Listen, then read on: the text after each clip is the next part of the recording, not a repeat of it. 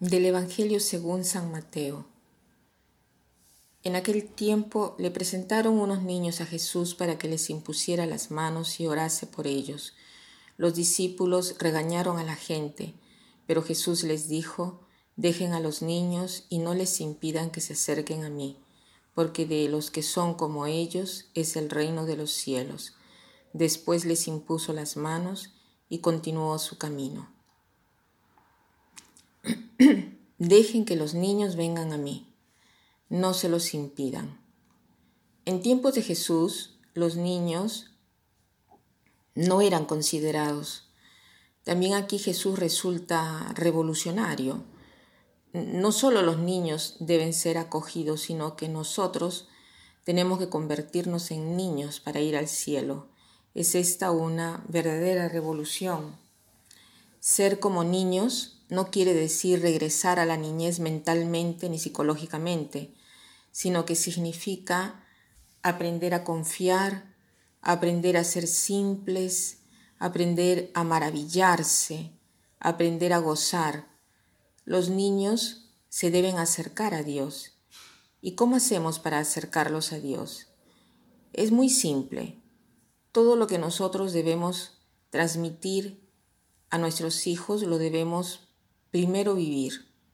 Vivir bien, vivir con entusiasmo y solamente así lo lograremos. Tantos padres de familia no entienden la importancia de la práctica religiosa. A veces se dice, mi hijo es muy bueno, él sabe lo que es bueno, lo que es malo. Sabe cuáles son los valores que le hemos dado. Yo estoy tranquila porque es un buen chico. Pero yo le digo, la práctica religiosa es esencial, porque cuando uno sabe ¿no? qué cosa es el bien y cuál es el mal y qué cosa es el mal, y eh, no logra eh, hacerlo, porque como dice San Pablo, ¿no? en su carta a los romanos en el capítulo 7 dice, el bien que quiero hacer, no lo hago, y el mal que no quiero hacer, lo hago. ¿no? O sea, después, eh, suponiendo que uno logra hacer el bien, el mal, ser cristiano no quiere decir solo hacer el bien y evitar el mal, sino que significa tener una vida feliz, porque es una vida que no la vives solo, sino en compañía, siempre con una persona que te ama, que es Dios. Por lo tanto, estás siempre lleno de esperanza, estás siempre lleno de gozo. Entonces, si nosotros queremos transmitir la fe a nuestros hijos, no basta que le indiquemos cuáles son los valores, sino que debemos encarnar una fe llena de prácticas religiosas. ¿Y qué cosas se tiene que hacer? Uno se puede preguntar, ¿cómo hago para acercar a mi hijo a la fe?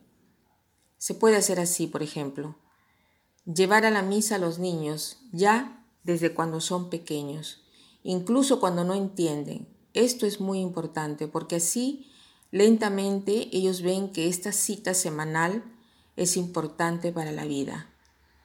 Después, hacer la oración con los niños en la mañana, en la noche, sobre todo en la noche antes de acostarse. Cualquier oración. Hablar con ellos durante el día de, de cómo les ha ido, ver, enseñarles a hacer un examen de conciencia. Eso también es muy importante. También orar eh, antes de la comida, hacer la bendición, dar gracias al terminar, incluso cuando se va al restaurante.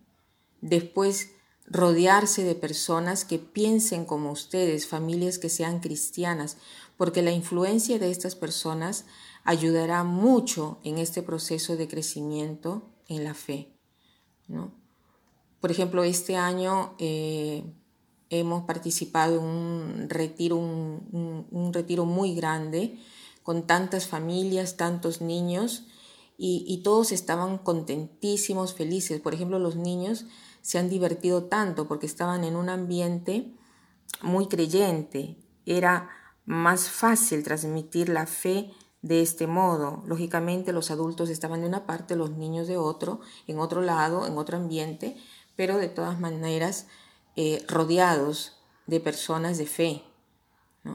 Después, escoger películas, documentales de fe que enseñen temas de fe. Hay tantas historias para niños muy bellas, muy bonitas. Buscar temas para hablar con sus hijos, temas que sean creativos. Darles a ellos la posibilidad de ser creativos. De este modo cumplirán lo dicho por Jesús. Dejen que los niños vengan a mí. Alguien de los que me están escuchando pensarán, que se, ha equivocado en todo y que ya los hijos son grandes, ¿no? De repente, desde que hicieron la primera comunión, no han regresado más a la iglesia y que ahora que son grandes y que los padres eh, eh, como familia no han podido transmitir la fe porque no la han vivido bien. Pero no se deben desanimar porque Dios sabe escribir derecho en líneas torcidas. Además, los sufrimientos se sienten seguramente y esto ayudará muchísimo en este objetivo, ¿no? Ofrecer al Señor esto, ¿no? Para que Él pueda escribir derecho en líneas torcidas. Este sufrimiento, ofrecerlo a Él. Y por último, dejemos acercarse a Jesús al niño que hay en nosotros adultos. O sea, no cubramos nuestra vida con razonamientos torcidos, Podemos ver a Dios por todas partes si dejamos de lado los racionamientos extraños, dialécticas, enfermas, que nos hacen ser no creyentes. Jesús entonces, solo entonces, impondrá sus manos sobre nosotros y llevaremos su bendición por donde nosotros vayamos. Y para terminar, quiero citar esta frase de Tolstoy que dice así, No se vive sin la fe la fe es el significado de la vida, de la vida humana. La fe es la fuerza de la vida. No se vive sin la fe. La fe es el significado de la vida humana. La fe es la fuerza de la vida.